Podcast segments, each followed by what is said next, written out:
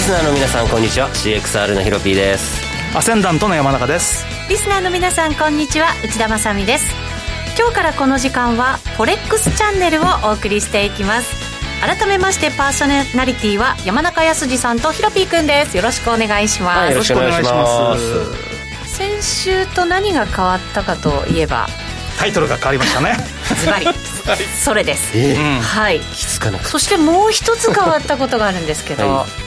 えー番組のスポンサーさんが変わりましたはい、フォレックス .com さんにはい変わりまたあしりがとうた、ございますはい、山中さんはフォレックス .com さんのこととっても詳しいというふうに聞きましたけれどそうですねあの、はい私の最も古いお客さんが、まあ、3社あってですね、はいそのうちの2つはもう FX やめちゃったんですけれども唯一残ってるおもうだかおら相当古いお付き合いで長く今でも毎月セミナーやってるんですけどもあのあれなんですよもともとアメリカで2番目に大きい FX 会社だったんですよえー、あそうなんそうですかで1位と3位と4位買収しちゃったんで当然のように最大ですね、そりゃそうです ねでっかくなりましたもう、はいそう1位3位4位を買収しちゃったというね、はいはいうんあのノックアウトオプションっていう金融商品を使ってるっていうふうに聞いたんですけどそうですね、あのーまあ、通常の FX のスポットの取引以外に、はいまあ、オプションっていう名前だとちょっとなんかみんなんっていうふうに引いちゃう人がいるかもしれないんですけど今日 FX 貴族さん詳しく話をしてくれると思うんですけども、はいとても扱いやすいオプションですあそうなんですねはいなのでちょっと楽しみにしていただきたいと思います今 FX 貴族さんって名前が出てきましたけれども、後半ではですね FX 貴族さんをゲストにお迎えしまして、はいお話伺っていきたいと思いそまうですねす FX 貴族さん私ツイッターでよく拝見していて可愛らしいんですよアイコンがまたうんうんうんうん貴族の感じでね、まあ、貴族ですからはいはいまでさかようワイングラス持って登場しないでしょうねそっちですか でもねなんかね今日お会いできてすごい嬉しいなと思いますラジオでは初登場ということですよそのようですね、うんあそうではい、すかはいそうなんですよ、は顔出しも初だと思いますけどあら今日残念ながらみんなマスクしてますからね、はいそうですねちょっと顔出しと言えるかどうか分かりません真が、面目なメディア局でございますからそうですねはいこの番組 YouTube ライブでも配信しています今日はマスク姿の全員が見られると思いますが、えー資料もありますのでそちらの方をご覧いただくと理解がより深まると思います YouTube ライブもご覧になってくださいその動画配信につきましてはラジオ日経の番組サイトからご覧いただけます番組ホームページからは随時質問なども受け付けています番組宛てメール送信フォームからお願いいたしますそれでは番組進めていきましょうこの番組はフォレックス .com の提供でお送りします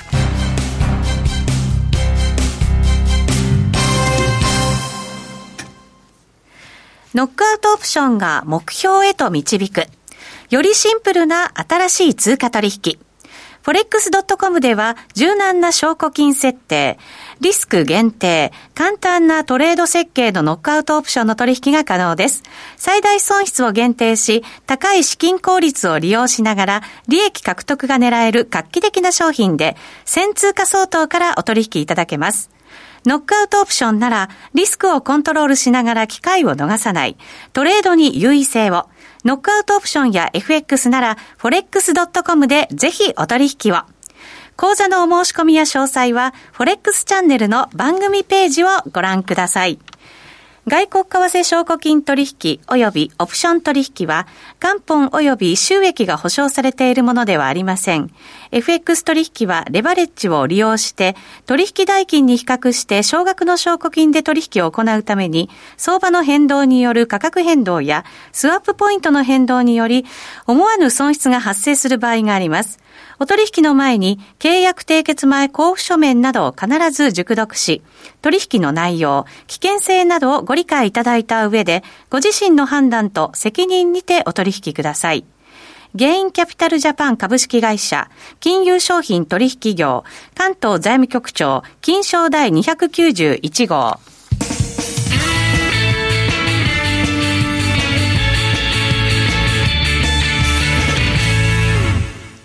それではまずは最初のコーナー、ウィークリーフォレックスストラテジーお送りしてまいります。ここでは最近のトレードとマーケット戦略について話していきましょう。まずはヒロピー君、最近のトレード。ド全くわからんですね本当にわかんなくなっちゃいましたよもうね。無理いや、難しいですうよんい。やそれこそあのあの本日ご紹介するノックアウトオプションやってた方がもう100倍増しだと思ってます今そうなんだうんだってもう相場の秩序がもうないですもんね、うんあーなんかレンジのようにも感じるんだけまあど、なんかねでも3連レ三円レンジでレジサポライン全無視みたいなでもなんだか通貨によっては動き全然違ったりとかする感じもあるし、本当に秩序っていう意 味でみんなは、迷ってんですよないよねそういうことですかあとまあ突然のドル買いが起こったり、うんそうなんです突ね然の円買いそうまあでもなんだかんだ言ってやっぱ安定してるのは米ドルと円ですよね、うんもうだからまだ信念持ってやれば勝てるというリスク回信念、山中さんの信念が必要かもしいれやなだいからね、僕こはういだうから時先週はね。 9円台乗ったら売りたいって言ったんで、ちゃんとはい9円台で昨日売りましたもん。もおん信念の男。そう、有言実行、9円20のとこで売りましたよ。そうですか、もうでも今日108円台入ってそまうすかそうら、ね、そうそう、でもきっと8円50ぐらいまで下がったらきっと買った方がいいのかなと思いつつですね、悩ましいですね。結局だからレンジっていう感じなのかもしれないんですけど、まあ、前のレンジとは違って、ちょっと幅もねそうですね、いまだに少し大きいですから、なかなかちょっとね、難しいですけど。まあ、あとはね、相対的にやっぱり、総合的に見て、僕はユーロが弱っていくかなと思ってるんで、それはなんで明らかに、ああの明らかにですね、ECB がイタリア国債周りからもう必死で介入してるんですよね。はあで、まあ、相当やばいんでだしかょうら一ね。番やっぱり、あのーあれですよ、コロナウイルスもね、あのー欧州の打撃が一番大きいとは思うけれども、イタリアそもれでがも徐々にっていう感じそでれは、ねを取り除いてあるとすると、ファンダメンタルでやっぱり一番弱いですよね、大きいとこでは。うん、副作用が絶対起こるでしょうっていうだのかが、らやっぱり欧州は弱い、でやっぱり一番強いのは米国っていうのが、多分今年の年末ぐらいにはもう明らかにまた見えてくんじゃないんですかね。ユーロドルパリティそうですかでいいんじゃないあついにそうさらにださからに上がってい1.03をくもし割るような動きになったときには、次やっぱり1.0ってなりますよね。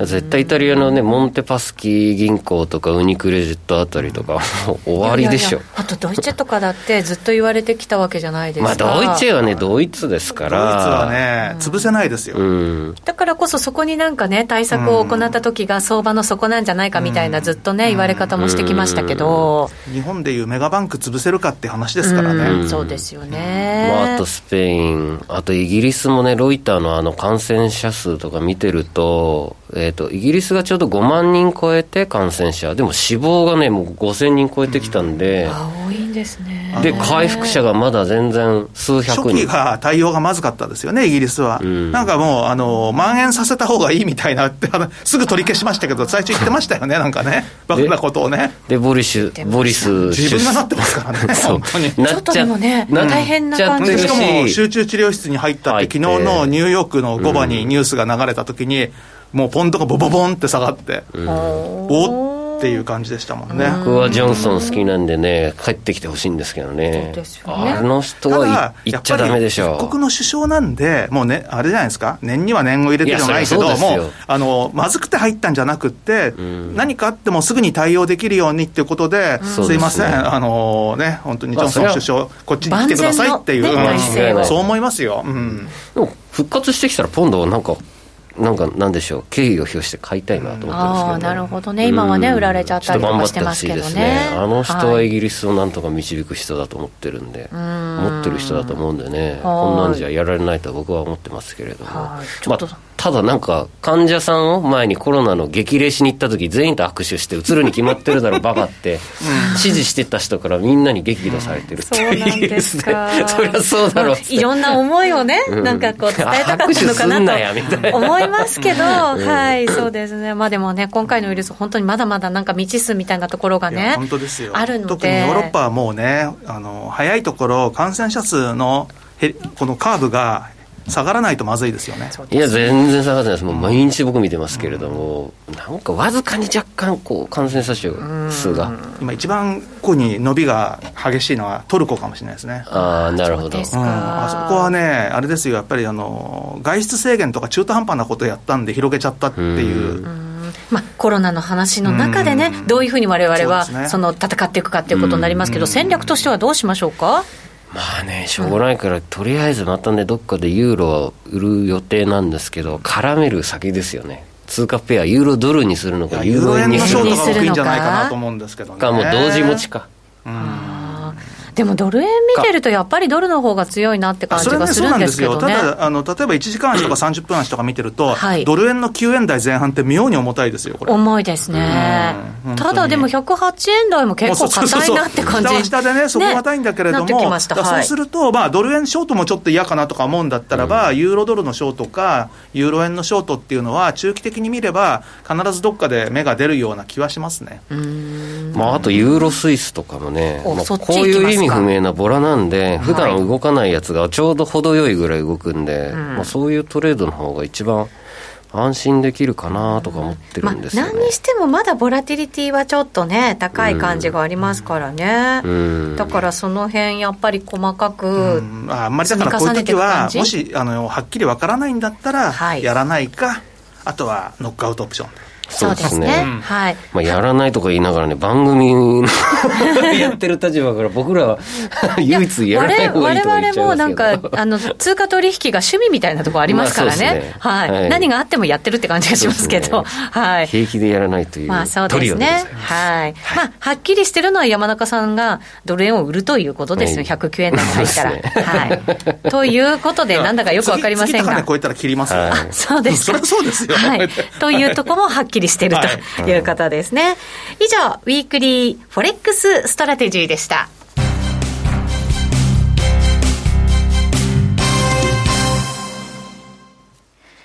ノックアウトオプションが目標へと導く、よりシンプルな新しい通貨取引。forex.com では柔軟な証拠金設定、リスク限定、簡単なトレード設計のノックアウトオプションの取引が可能です。最大損失を限定し、高い資金効率を利用しながら、利益獲得が狙える画期的な商品で、1000通貨相当からお取引いただけます。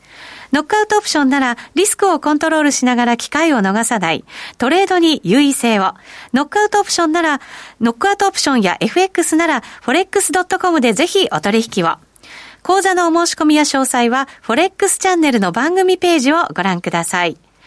外国為替証拠金取引及びオプション取引は、元本及び収益が保証されているものではありません。FX 取引は、レバレッジを利用して、取引代金に比較して、少額の証拠金で取引を行うために、相場の変動による価格変動や、スワップポイントの変動により、思わぬ損失を発生する場合があります。お取引の際に、契約締結前交付書面などを必ず熟読し、取引の内容、危険性などをご理解いただいた上で、ご自身の判断と責任にてお取引ください。ゲインキャピタルジャパン株式会社、金融商品取引業、関東財務局長、金賞第291号。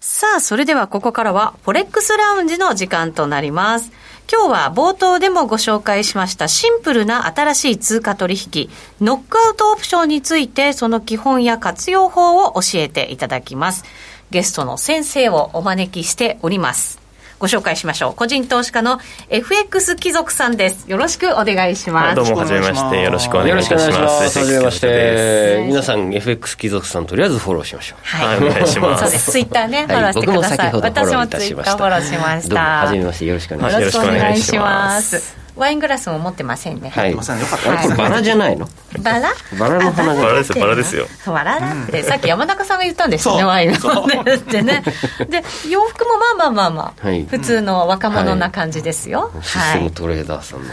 空気がムンムンとしておそうりまですよね。チャットには鳥貴族って入ってますけどね。鳥貴違うんです、違うんです。FX 貴族さんです。はい、フォローしてください。えっと、知らないよという方もいらっしゃるかと思うんですけど、FX 貴族さん、もちろん FX が入ってますから、FX 取引をされていると。そうですね。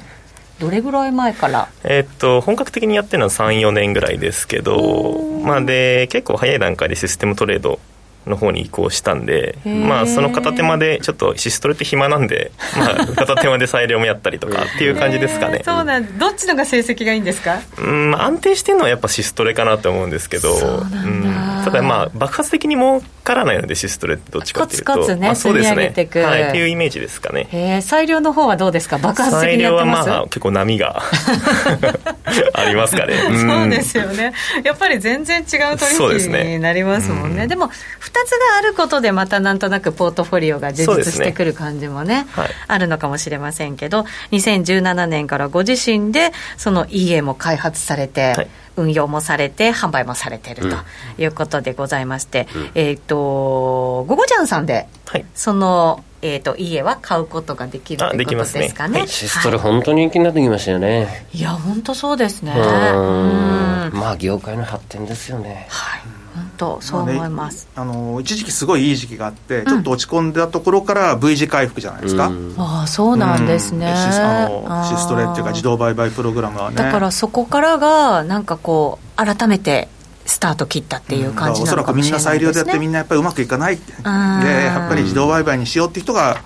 増えたから。前に比べると増えたと思いますねきっとそうねかもしれないですね、またそういういろんな選択肢があるってことですよそね、うなん我ですよ々ね、そでれができたって前はいう。失敗してるとみんなやめちゃったんですよねうーんだけどみんな今はやめないでじゃあととりあえずじゃあ自動売買行ってみようかっていう、はい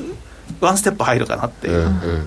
そうですね、えっとゴゴジャンさんの2019年度シストレ部門で優秀賞も受賞されて、うんということでございますはいぜひぜひツイッターをですねまずはフォローしていただいて、、はいろんな情報をゲットしていただきたいと思いますなんかブログとかでもコラム発信したりとかされてるんですもんねまあ、そんなに週1ぐらいですけどあなるほどなるまほあど、自動売買に関する、まあ、簡単なコラムとかも書いてますんで、興味があればぜひ読んでみてください、うんはいはいぜひ皆さんご覧になってくださいご覧になってください、えー、家の話失敗してきたんですけ ど今日の話は家じゃないんですよ違いますよちなみにねはい、ノックアウトオプションなんです、私ね名前は聞いたことあるんですけどええ実は全然知らないんですねああそうなんですねえやってらっしゃるんですか、はい、もう最近結構やってて、ええでそれの話をしたらちょっと出ませんかっていうのが そこのオファーだったんですねそうなんですよそうかそうか、じゃあはいそこ喋ってもらわないといけないのそうでなんですよ今日はちょっとじゃあどんなものなのかそもそものところをねちょっと教えていただこうかなと思うんですよね、はいどうでしょう3ページ目ぐらいからいきますうん、ですねいきましょうか、初めてのノックアウトオプション、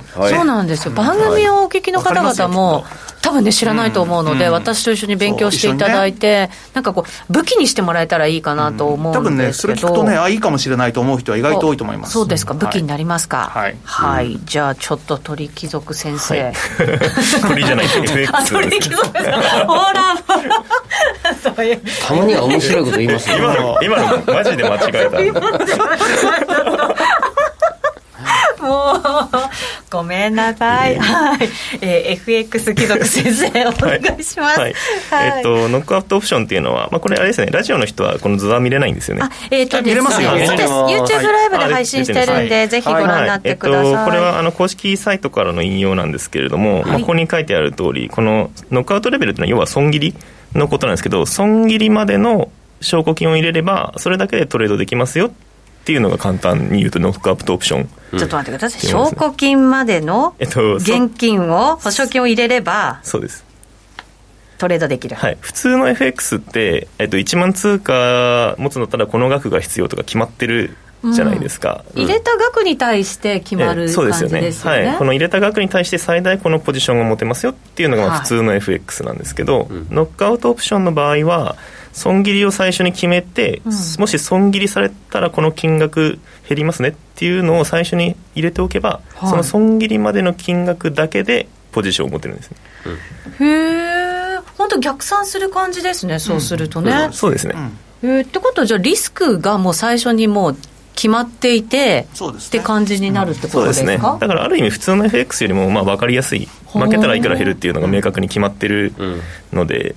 そうですね、はい確かにねまだだってストップロス入れない時とかって時々あったりとかね、してね、うわちゃーって思うわけじゃないですそういう人にはか絶対いいと思いますよそうですね、うん強制的に入ってるわけですよねそうそうもうねうんすでにねそういうことです外すこともできないできないできないでしかも動かすこともできないんですよ、さ後で外すだからそれってデメリットのようである意味メリットでもあると思うんですよ特に初心者の人にとっては損切りここだって決めたらもうそれは絶対に動かせないんで、わあかれりでますよすもうね損切がり水準が近づいてきてね、オーダーを外しちゃってもっと痛い目に遭うってことはないですからそうですよね、いや普通にやってるとそんなことってすごく多くてうん、そうだからねがんじがらめにしてほしい時あるんですよ、うんこれもうがんじがらめ そういうことですよね、なるほどなるほどそれだけでもちょっとなんとなくメリット感じたりしますそねうですねはいえ他にいいところってまだまだあるんですか、はいでえっと、今言ったその損切りまでの証拠金だけでいいっていうことは、つまり少ない証拠金でより多くのポジションを持てるっていうことになるんで、はいまあ、あの資金効率がとても良いってことですね少ない資金でより多くのポジションを普通の FX に比べて持てますよっていうところがまあ結構一つの売りかなと。ちなみにレバってどれぐらいなんですか、うねん、計算したことはないんですけど、はい多分普通の FX が今25はい倍じゃないですか、それのまあ4倍ぐらいかなもうそうですね50とか100ぐらいはある実質と思いまそうなの、すうんあのじ実質的な資金効率を計算すると多分、うんあの何倍とは出ないんだけど、それに近いかな25よりは多いぞって感いじなやんで全すね、然もう全然多いと思いますこよれは内田まさみの大好物ですよそう大好物ですよフルレバ女ですからねあの損切りを狭くすればするほどレバレッジ高くできるんでああはいそうなんっていうだ感じですねなんだかちょっとワクワクしてきますねだこかられ損切ねりが近いね、割と短期の売買する人で、それこそ海外の業者でなんていうこと考えんだったら、こっちやった方がいいと。ああなる本当にほそどうですねねうーんじゃあ少ない証拠金で本当に資金効率よくトレードができるよという、これでもお衣装もだから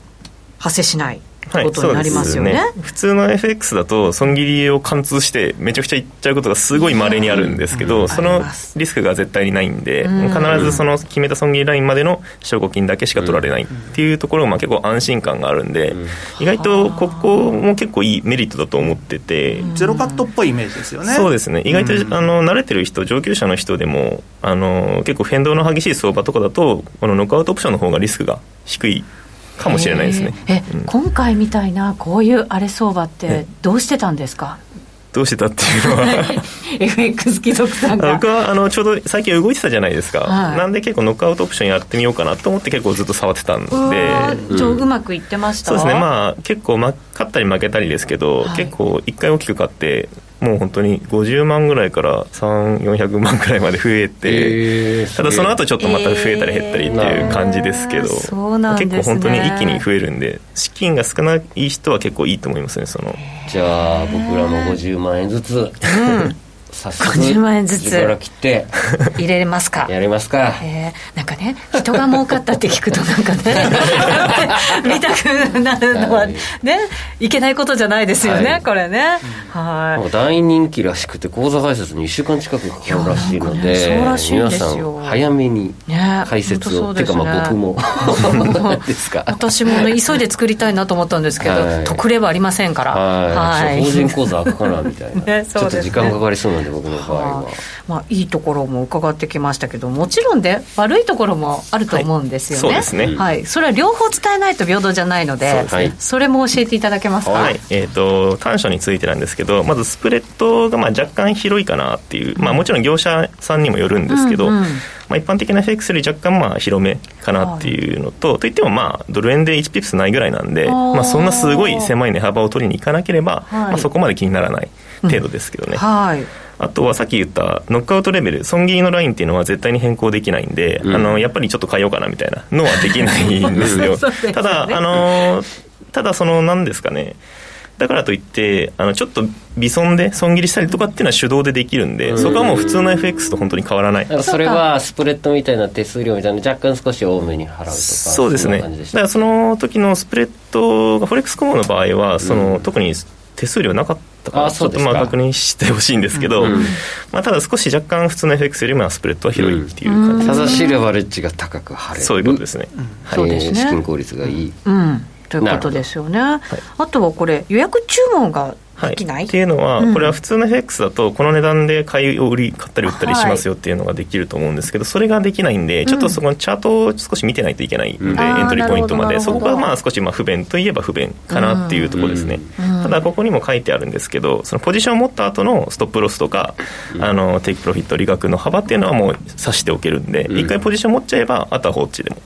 大丈夫です、うんうんなるほどなるほどこれじゃあ一般的なその FX と,、えー、とノックアウトオプション比べた図が作ってくださってるので,、はいそうなんこですれ改めてちょっとまとめていただきましょうかはい、そうですね、はいえっと、証拠金がさっき言ったように非常に少なくて済むので資金効率がいいですよ、っていうのがまずメリットですね、はいあとスリッページもない、